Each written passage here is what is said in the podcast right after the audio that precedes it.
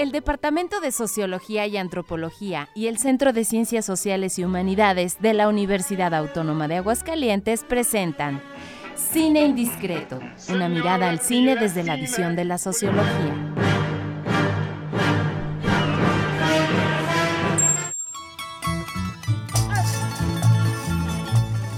Hola, ¿qué tal? Muy buenas tardes, público Cine Indiscreto. Hoy, martes 26 de diciembre del 2023. Espero que haya mucha felicidad allá para muchos niños y, adolescentes. Eh, saludo con mucho gusto este día a mi compañera Isabela Campaña. ¿Cómo estás, Isabela? Muy feliz, profe, porque tenemos invitados de los cuales soy fan. Muy especiales. Fan, fan. Muy, especiales, sí, ahorita los presentamos. También presentamos con todo gusto a nuestro co-conductor, Félix Candelario. Hola, muy buenas tardes. Ya, ya me tocaba venir otra vez. Sí, otra vez. Presentamos con, con, todo gusto y estamos muy emocionados porque tenemos la presencia de quién, Isabel. De la Tuna de la Universidad Autónoma de Aguascalientes. y aquí eh, dos grandes representantes es Orlando Contreras, Alex Pipeco. Así es. En el mundo de la tuna. Hola, mucho gusto, soy Pipeco. Este, muchas gracias por la invitación y pues, estamos muy contentos de estar por aquí. Y también nos acompaña eh, Miguel Ángel Gamboa, Tuna Cajetas, ¿verdad? Sí, muchas gracias por invitarme. Estamos aquí a sus órdenes y es un placer para mí estar aquí también. Oigan, es parte de la de, del este de la Tuna el poner sobrenombres. Sí, es este algo nosotros vemos a la tuna y siempre se ha dicho que la tuna es una familia. Eh, prácticamente hay veces que veo más a mi compañero que a los mismos, mi misma familia, mis hermanos, mi papá. Entonces, pues prácticamente ensayamos toda la semana, tenemos presentaciones, eventos y nos consideramos una familia. Por lo tanto, pues se tiene la creencia de que el nombre de pila que cada uno tiene, el mío en este caso Orlando, pues es el nombre que mi familia de nacimiento me puso. Al ingresar al grupo, pues estás ingresando a otra familia. Entonces, pues te bautizan. Es un rebautizo. Es un rebautizo con un, con un apodo, un mote, se le conoce también, eh, dentro de la tuna, que así te van a conocer a nivel mundial en el mundo de la tuna. Muy bien, muy bien. Bueno, pues este bienvenidos a Vipeco, a Tuna Cajetas y un saludo especial para eh, para Chasca, ¿verdad? Para Chasca. ¿Tú sabes quién un saludo. Bueno, vamos a, a, vámonos con lo que sigue, Isabel. Claro, claro. Con lo que sigue.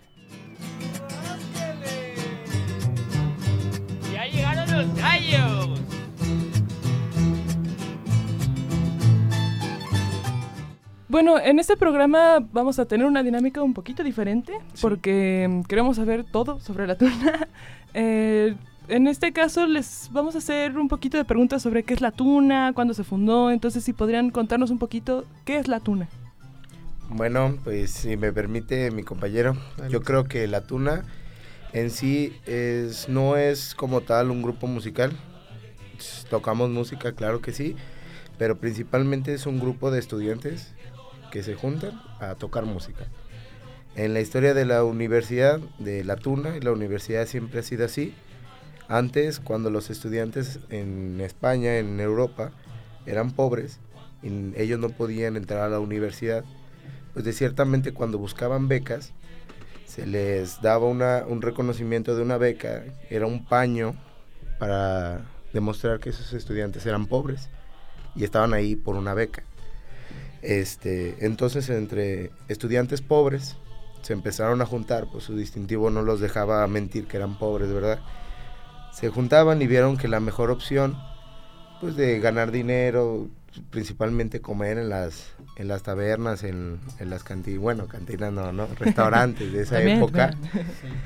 Pues empezaron a tocar este instrumentos antiguos, ¿no? No son los instrumentos actuales.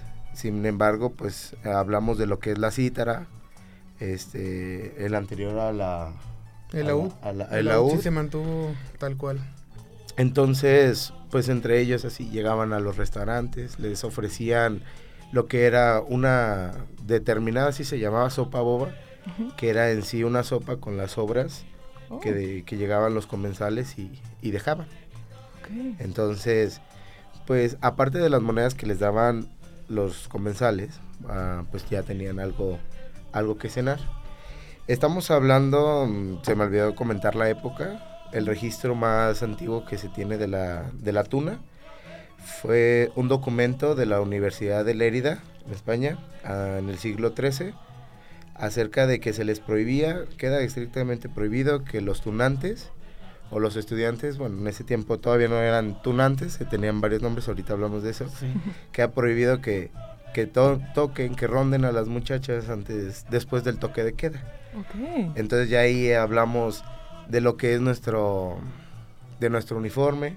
Ah. Por ejemplo, me voy a adelantar poquito, pero continuando con eso del toque de queda, este, la mayoría de tunos pues usa capa, principalmente de color negro, porque de esa manera se iban a las esquinas, a los callejones y se cubrían con la capa para cuando pasaba el velador cuidando las calles, pues no los encontrara y viera que están rondando a las chicas. Ok. mis estimados Pipeco y Tuna Cajetas, mm, yo tengo una, una, duda. ¿Cuál es la distinción o en qué momento mm, este, ahí está. Eh, estas dos características entre lo que es una estudiantina y una tuna, ¿es lo mismo o cuál es la diferencia? Eh, principalmente todo nació donde mismo, todo nació, como ya lo comentó mi, compañero, este, todo nació en España, este, por ahí del siglo XIII, siglo XIV, todo nació allá. Era por estudiantes, cuando la tradición llega aquí a México, este, llega de una manera como estudiantina, que es lo que se conoce actualmente en Guanajuato todavía, pues en el Cervantino se ve bastante, bastante el, eh, las estudiantinas todavía. La diferencia entre una estudiantina y una tuna es que principalmente somos universitarios. La tuna, la tuna tiene que, por universidad. No existe tuna sin universidad. Si una tuna no está afiliada a una universidad, dentro del mundo de la tuna no es considerada como tal porque pues la principal idea, como ya lo dijo, pues es que eran estudiantes pobres.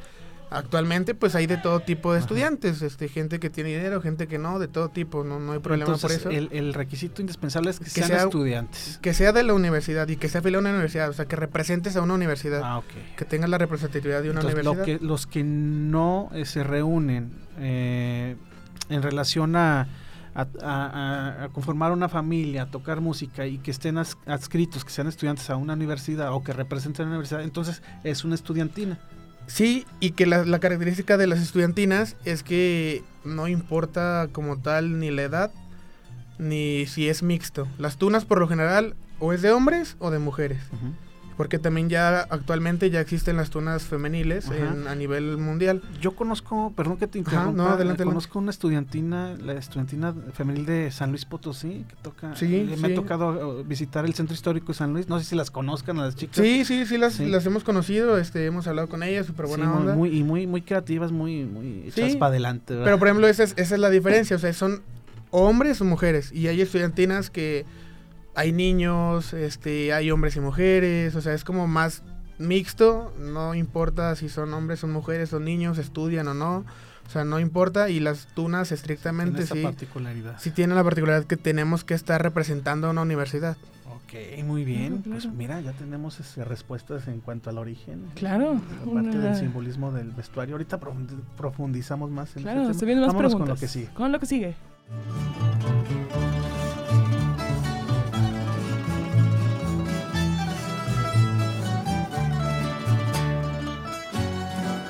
Entonces, miren, la dinámica es la siguiente, muchachos. Aquí en esta parte del análisis, pues a mí me gustaría mucho que eh, tocáramos el tema de las apariciones de las tunas en la filmografía mundial y también en la, parte contextual a nivel nacional, ¿verdad, Isabela? Eh, ¿Recuerdan ustedes eh, apariciones de, la, de, las tunas en, en, el, en el cine mundial y en el cine local? Pues haciendo pues respondiendo, claro que sí. Yo creo que hay varias tunas muy importantes en las que la tuna ha salido una mención a una escena pequeña que hace lo que pues más le gusta a la gente, ¿no? Nos ve tocar. Sin embargo, hay otras películas que son enteramente dedicadas a lo que es la tuna. Hay una, una película en particular de la tuna. Eh, si quieren hablamos de, se llama pues, El Tuno Negro. Sin embargo, como dije, hay varias apariciones de la tuna que son buenas películas. Son películas en su mayoría antiguas. Ya no se nota tanto lo que es la tuna mm, en las películas actuales, sin embargo, también hay una que otra. A ver, muchachos, por ejemplo, Mm, yo recuerdo en mi niñez, este, yo viví permeado por, por la música, desde luego a mí la, la tuna me encanta, mm, algo tiene esta, esta, esta perspectiva musical que emociona, no sé, el, el, hecho de ver a chicos con panderos, este, eh, tocando precisamente el pandero y a la vez eh, actos acrobáticos, ¿se le puede llamar así? O sea, sí, son acrobacias muy peligrosas Sí, sí, sí. sí, luego eh, son muy interactivos además con el público también esta parte que yo detecto de mm, esta mezcla cultural. Eh, ¿Se vale esta mezcla cultural? Porque yo he, yo he apreciado esta, eh, el repertorio musical, desde luego esta, esta parte musical o, melodías españolas, pero también he detectado yo que este, de repente tocan, por ejemplo, Cielito Lindo, este, algo de José Alfredo. ¿Se vale dentro de la tuna esto? Sí, sí, sí se vale. Es algo, de hecho, que precisamente nos ayuda a los grupos a seguir compartiendo esta tradición que, nosotros amamos mucho. El nutrirnos de, otro tipo de música y no solo de, de, música como tal española, si bien la tradición viene de España y que lo seguimos manteniendo con el ritmo de pasacalles, que es donde comentas que bailan pandereta, bailan capa, bandera, este, todas las acrobacias, también lo pues cada país y cada ciudad, es, cada tuna le da su característica a la música que tocamos. En Puerto Rico, por ejemplo, tocan muchas canciones muy típicas de ahí, son canciones más movidas que a lo mejor lo que tocamos nosotros o lo que podría tocar alguien en Colombia o dígase ni tan lejos en Sonora. Es muy diferente el ritmo y el cómo lo tocamos a, a otros grupos y es como parte también de la característica de cada tuna, el, el tocar ciertas canciones o tocar cierto tipo de ritmos. Entonces y así sigues ayudando a mantener y que crezca la, tradición pues, cultural y de música en general. Retomando, eh, yo me acuerdo en mi niñez haber visto mm, la película de Acompáñame con Rocío Durcal y Enrique Guzmán y a mí me emocionaba eh, observar allí, eh, me parece en las afueras de una universidad española, no recuerdo cuál, cuál es la, universidad, pero yo recuerdo en mi niñez ver este este andar de la tuna por las, las calles aledañas a la universidad, ver cómo cantaban estos personajes. A ustedes, mm, ¿de alguna manera les impactó el cine en su decisión de, de volverse tunos? Eh, a mí personalmente, eh, la verdad, antes no veía tantas películas como ahora. Entonces yo la verdad nunca llegué a ver la aparición de la tuna en ninguna película hasta que ya estuve dentro de la tuna fue que me dijeron, oye, pues es que hay películas dedicadas a la tuna. Y por ejemplo, la que comentas, este, hay una canción también muy, muy famosa, que es Islas Canarias, que canta Rocío Durcal con la tuna, y es una aparición también en una película.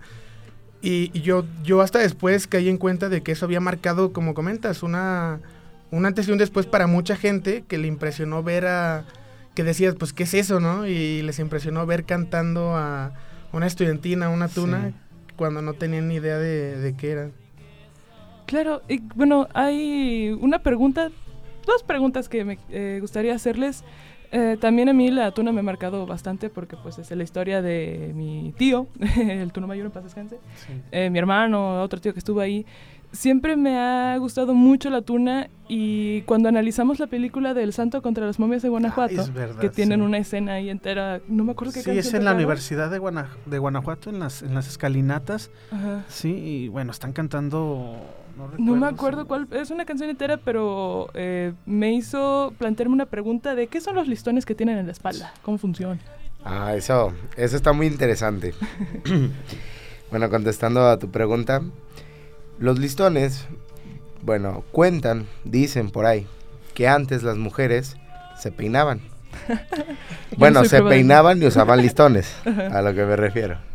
Entonces cuando un tunante, un tuno iba y le daba serenata, le daba ronda a esa chica que pues, le gusta, pues ella como en agradecimiento se quitaba el listón de su cabello y se lo colgaba pues, en su traje o en su capa. Claramente, pues como les conté lo de la capa, la capa servía en, para ocultarse, ¿no? Del velador, pero pues ahora ya estamos en otros tiempos entonces, pues lo que se empezó a hacer fue que como ya no había necesidad de ocultarse, no había toque de queda, las empezaron a poner en, pues, en las capas. Y posteriormente también empezaron a ponerle parches, este, lo que son las capas, lo que viene en la parte de adelante que son escudos de universidades, estados, ciudades, universidades a las que hemos viajado. Y pues son los son como nuestro registro, nuestra vida de la tuna en, pues, en una sola prenda. Oigan, ¿cuáles son las canciones más representativas de la tuna? las Islas Canarias es la de ninguna. Como, mi tuna. Esa es. Esa es. Eh, otra también, Clavelitos. ¿Cómo va a ver? Ah, también cantan, ¿verdad? cantan y tocan instrumentos. Sí, sí. Este, o sea, habla de unas flores que le entregas a una dama. Eh, clavelitos de mi corazón. Es como la frase más típica de la canción que en todos lados la conocen. Es, de hecho muy, a veces es muy curioso que nos piden canciones y que no saben qué es de la tuna. Dicen, ah, se saben tal. Sí. Ah, ¿por qué? No, pues es que es algo como muy típico de nosotros el sabernos ese tipo de canciones. Ya me acordé cuál mm. canción es la que aparece en, esta escena del Santo contra las momias de Guanajuato. Santo Blue Demon y Mil Máscaras, contra las momias. Es la de, de colores. Ah, también otra vez. colores. ayúdenme a ver. Así son de, de serios este, cuando están en su participación o se transforman. Nos transformamos con el traje. El traje da poder, la verdad. Sí, de verdad. Oigan, ¿en la tuna se vale beber, tomar bebidas eh, este, alcohólicas o no? Eh, pues es algo que tenemos este bastante cuidado por el hecho, como ya lo comenté, de que representamos a una universidad. Sí, pero, Entonces, nunca ustedes no, ustedes no toman. No, sí. ¿Por qué se pone en serio? No, o tenemos, tenemos, reglas de si vamos a una presentación. Creemos que pues, para todo hay momentos. Sí. Claro. O sea, si vamos a ir a una, como dices, si vamos a ir a una presentación, pues obvio no, pero si nos invitan a cenar y en la cena nos ofrecen eh, algún trago, pues por lo general tratamos de nunca bueno, Entonces puede suceder que primero los inviten a un trago y luego ya vayan al escenario y ahí pues ni modo, ¿verdad? ¿O qué? no, eso, eso, no, se puede, eso, no, nunca ha pasado. Nunca ha pasado, nunca más va a pasar. No, eso no. Entonces son alegres por, por decisión, porque... Sí, no, pues es que como, o sea, lo dijimos de broma y en parte no, que el traje te transforma. O sea, yo por lo general soy una persona muy seria. Pero pues ya estando en la tuna es algo como que te nace, o sea, ni siquiera es como que te obligan a hacerlo o alguien te diga, tienes que hacer esto. Pues no, o sea, ves a tus compañeros y te contagias de, la, forma de ser de ellos, de la, alegría. Este, la gente nos ve y luego, luego nos relaciona con, algo feliz, con música tocando, entonces pues tratas de, de ser eso que la gente piensa que somos, ¿no? O sea, que si somos, en general, somos muy, muy alegres, muy pícaros, como dice acá mi compañero. Pues hay una teoría sociológica que habla justamente de eso, ¿no? Que todos usamos máscaras cada cierto tiempo. pues que nos ayudan a desenvolvernos en ciertos... Es Irving Goffman y la teoría de la dramaturgia, sí, sí, sí. Eh, ustedes utilizan toda una indumentaria. Sí. A lo mejor en realidad son ustedes. Pero no es que mm, los transforman, ¿no? Pues, pues ¿Se no, desinhiben? No, le, le diré que, que no, porque ahí le va. sí, sí, no. Porque yo en una feria que fui hace dos semanas, intenté sacar a bailar a una chica y me dijo que no. Pero siempre que tengo el traje, me piden a mí que baile. Ah. Así que yo creo que el traje sí da, sí poder. es de las dos maneras, supongo yo. Este, y claro que pues das un impacto a las personas que te ven. Sobre todo mm, mi compañero y yo pues ya estamos, somos ya de los veteranos. Y nuestro traje ya está completo, ¿no? De cierta manera el traje se va ganando por partes. ¿Qué edad tienen ustedes? Yo tengo 20, 20, 23 años. 23. Yo tengo 25 años. Son unos niños. ¿En la, tuna? ¿En la tuna o...? No, ah, sí, sí pareciera, la verdad. Estamos un poquito acabados. No se crean, no, no se, se ven muy jóvenes, ¿eh? En la tuna, pues ya tengo 8 años. Oigan, ustedes ya eh, son egresados. Me falta a mí un semestre para eso. Un semestre, el inglés ya. ah, ya, ya, lo liberé y prácticas. Ya, pues, todo, todo. ¿Y acá? No, todavía no. Este, por ahí me cambié de carrera y ahora estoy estudiando agronomía. ¿Agronomía? ¿Qué semestre vas?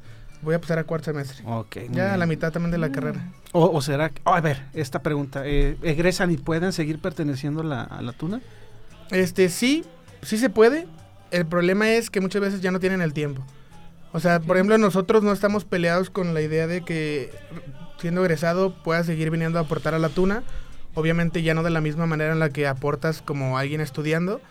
Porque por lo general eh, la tuna la traemos las personas que estamos ahí. Y obviamente nuestro director, eh, Sergio Flores, que también ya tiene un montón de tiempo siendo nuestro director, que trabaja en la universidad. Un saludo. Un saludo al maestro Sergio. Y, pero en general, las personas que estamos activas, pues somos los que estamos estudiando. No estamos peleados con que sigan viniendo, pero la misma vida ya no les da. Muchos de, por ejemplo, varios compañeros ya se van a casar, el siguiente año tenemos ya dos bodas, este, algunos de ellos ya son papás, algunos este, se fueron a trabajar fuera del estado, entonces pues por más que quieran, eh, ya no tienen el tiempo. Entonces, de parte de nosotros siempre hay una frase que dice, este, una vez tú no, siempre tú no, hasta que te mueras. Una duda sobre esto del traje. Eh, que también lo pudimos ver en películas como Pasaratuna, eh, en muchos videos musicales. La beca que traen, ¿cómo se gana? ¿Qué, qué significado tiene? A ver, ¿qué es una... Eh, mencionaste beca? Una beca. Eh, como ya lo dijo acá mi compañero, cuando la tuna surgió, era para diferenciar a los estudiantes pobres, que es una banda en forma de V sobre el pecho. Ah, sí, ya. Era, eso era como si distinguía a la gente que estaba ahí becada, como una beca de gobierno en este caso. Es exactamente lo mismo, es el mismo significado que tenía. Con el pasar de los tiempos, este, en lugar de verlo como algo malo, eh, se vio como algo bueno. O sea, nosotros eso, para... Si alguien porta eso en su pecho, lo portamos con mucho orgullo. Porque para nosotros es el trabajo hicimos para ganarla. Este, la tuna se maneja por rangos. Empecemos por ahí. Son tres rangos en nuestra tuna: aspirante, pardillo y tuno. El aspirante es una persona que recién conoce la tuna, que quiere ver de qué trata, este, ver si le gusta, si le gustan las canciones, lo que hacemos. Y, y, está ahí el tiempo indefinido hasta que él diga si quiero pertenecer al grupo, ¿qué onda? Después sigue el pardillo, que es el aprendiz es la persona que, le toca aprender todo lo que pueda de todas las personas que están arriba de él. Este, haciendo, haciendo diferentes cosas, yendo a eventos, yendo a tocadas, viajando. Y el tuno es la persona que porta esta este indumentaria amarilla, bueno, en nuestro caso es amarilla, sobre el pecho y que representa que eres una persona que puede enseñar a otros. Ya consolidado. Ya consolidado dentro, de la tuna y que puede enseñar, que puede ser un líder, que puede compartir lo poco, lo mucho que sepas con otros y pues obviamente seguir aprendiendo. muy interesante la plática. Pues si me permiten también acerca de por qué hay estos rangos eh, de pardillo y tuno, como se mencionó antes, pues los estudiantes, los primeros estudiantes pobres que se empezaron a juntar al siguiente año, ya habían llegado más estudiantes pobres a la, a la universidad. Entonces los que ya se iban a tocar a los restaurantes o a rondar y llegaban pues, nuevos egresados, los nuevos egresados se acercaban con ellos. Les decía, oye, yo también pues no tengo tanto, ayúdame a sacar para, mi, para mis libros, para la comida. Y yo te ayudo pues en lo que me pides, te, te ayudo con el instrumento, te ayudo este, a resolver problemas que tengas en la universidad. Y yo como tú no, si tienes algún problema en la materia, con las clases, yo también te puedo ayudar a estudiar. Entonces es como un ganar-ganar de ambas partes este, en ese momento. Y actualmente pues los universitarios pues, nos apoyamos entre nosotros. Yo, le, yo que estoy en los últimos de la carrera, le puedo ayudar a otros que estén más abajo de mí. Y en cambio sí le digo, no, pues ayúdame a ir al centro a comprar una cuerda de guitarra o una funda y cosas así. Muy bien. por ejemplo, los instrumentos los van reutilizando, o sea, como pasándole a la siguiente generación o a alguien que pues no pueda, pues sí, comprarlo por sus... Sí, sí, sí. De hecho, los trajes también. Este, los trajes que tenemos actualmente, la universidad nos hizo el favor de apoyarnos con ellos. Y los que teníamos anteriormente, también la universidad nos hizo el favor. Entonces van pasando las generaciones y el traje se va heredando para gente a la que le quede. Obviamente, pues sabemos de diferentes tamaños en el grupo y hay muchas veces que, pues por más, nada más hay un grupo, un traje que está chiquito, pues, pues va a ser para alguien chiquito de los que entre y, y en dado caso de que no, pues eh, se ve la manera de mandarlo a hacer, este, pero el costo pues sale de parte de pues todo el grupo y los instrumentos igual. Eh, los instrumentos que tenemos este, son del Departamento de Artísticas del Centro de Educación Media varios y varios son de nosotros, pero pues la idea es que se vayan pasando generación tras generación. Hay varios instrumentos que hay ahí que tunos que han pasado han donado. O sea, ellos en su tiempo de la universidad estuvieron en la tuna este, dejaron un instrumento porque ya no pudieron ir y lo donan a la tuna para que otras personas lo sigan utilizando. Entonces, como comenta, pues ese tipo de cositas se tratan de mantener y tratamos de, de seguir manteniendo pues la idea principal de la tuna, ¿no? Sí, ayudar a las personas ayudar. a sus recursos. ¿no? Efectivamente. Bueno, pues ahora sí que vámonos con lo que sigue. Lo Muy que interesante sigue. la charla. vámonos con lo que sigue.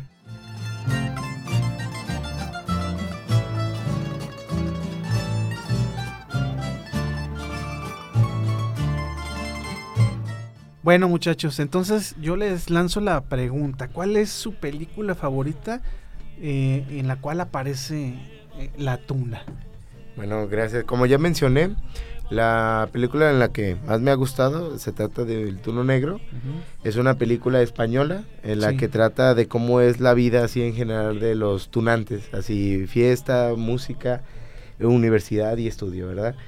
De repente, pues en la trama y otras cosas más. en la trama aparece que hay alguien vestido de tuno con una Sí. máscara que está empezando pues a asesinar, a matar Chan, Sí. chan, a, chan, chan. a los, a los estudiantes que son mediocres, de cierta manera. Bajo de- desempeño. Que, que con bajo desempeño. Afortunadamente nosotros este, no, Aquí la no. hubiéramos librado. Sí. La hubiéramos librado. Sí, Muy que me acuerdo de un turno. Ah, Bueno. Y pues de las personas que había mm, pues matado eran algunos tunos. Hijo, no, Entonces, ahí entramos, que no es cierto, es pura ficción la de la película, pero si entramos en ese detalle, pues se trata de un de que un tuno, que sabiendo la, la historia de la tuna, que era para estudiantes pobres, y luego ya después de mucho tiempo que hasta los estudiantes ricos que no sufrieron, están en la tuna solamente por diversión y no por necesidad, ese es el coraje que agarra pues el tuno Ajá. negro y empieza a cometer esos... No, pues es interesante Esas- la esas película. cosas. Y acá mi es- estimado y mi, y mi nuevo mejor amigo, Pipeco. A ver, ¿cuál es? Eh, la mía este, es una nueva película que salió ahora este año. Eh, se llama Amigos hasta la muerte. Ajá. Eh, sale de hecho Mauricio, Mauricio Ockman, que Ah, yo creo que lo conoce todo el mundo. Sí. Este, habla sobre la amistad, sobre una amistad que lleva toda la vida. Y en el cameo que sale de la tuna, eh, es una etapa donde ellos fueron universitarios y estuvieron dentro de la tuna. Sí, para mí es muy representativa la, la película de Acompáñame. Eh, Me, Sí. me remarca mi, mi- mi niñez y, y desde ahí aprendí yo a apreciar, a valorar esta música. ¿eh? La no, tuna. a, a mí me gusta mucho la de Pasa la Tuna. Bueno, chicos, este, muchas gracias por estar aquí. Oigan, ¿ustedes realizan presentaciones, digamos, privadas? ¿Los pueden contratar o es nada más, este, eh, En la universidad. en la- por parte de la universidad? No, sí se puede, este, sí, sí pueden, si gustan en algún día contratarnos para algún tipo de evento o ¿A, algún... a qué número? Que lo sigan. Eh, ¿O tienen sus páginas, sus redes? sí, tenemos Facebook. redes sociales, este, Tuna UAA. Y ahí los pueden Ahí contactar. nos pueden encontrar, este, en cualquier red social, Instagram Facebook. Precios accesibles, ¿verdad? Sí, la no, verdad. aparte de música es de calidad. Sí. Y pues entonces- vamos bastantes personas, entonces... Muy bien. Pues, Pues vámonos. Ya está finalizando este programa. Eh, solo queda comentarles que en, en el siguiente programa vamos a hablar de 2001 Odisea en el espacio. Sale, del director Stanley Kubrick, uno de los grandes. Claro, y, y no se olvide de seguirnos. Sí, nuestras redes, nuestras redes sociales, ¿verdad? Cine, Cine Indiscreto en Facebook y Cine Guión bajo indiscreto. en Ahí Instagram. los leemos todos los mensajes y ahora sí Sale. que se va, se va, se va, se va la tuna, ya Vámonos, se va. ya se va la tuna. Ya Gracias Gracias, chicos. ¿eh? Muchas gracias. Hasta luego y Como decimos, hasta, la, vista, baby. El Departamento de Sociología y Antropología y el Centro de Ciencias Sociales y Humanidades de la Universidad Autónoma de Aguascalientes presentaron Cine Indiscreto, una mirada al cine desde la visión de la sociología. Hasta la vista, baby.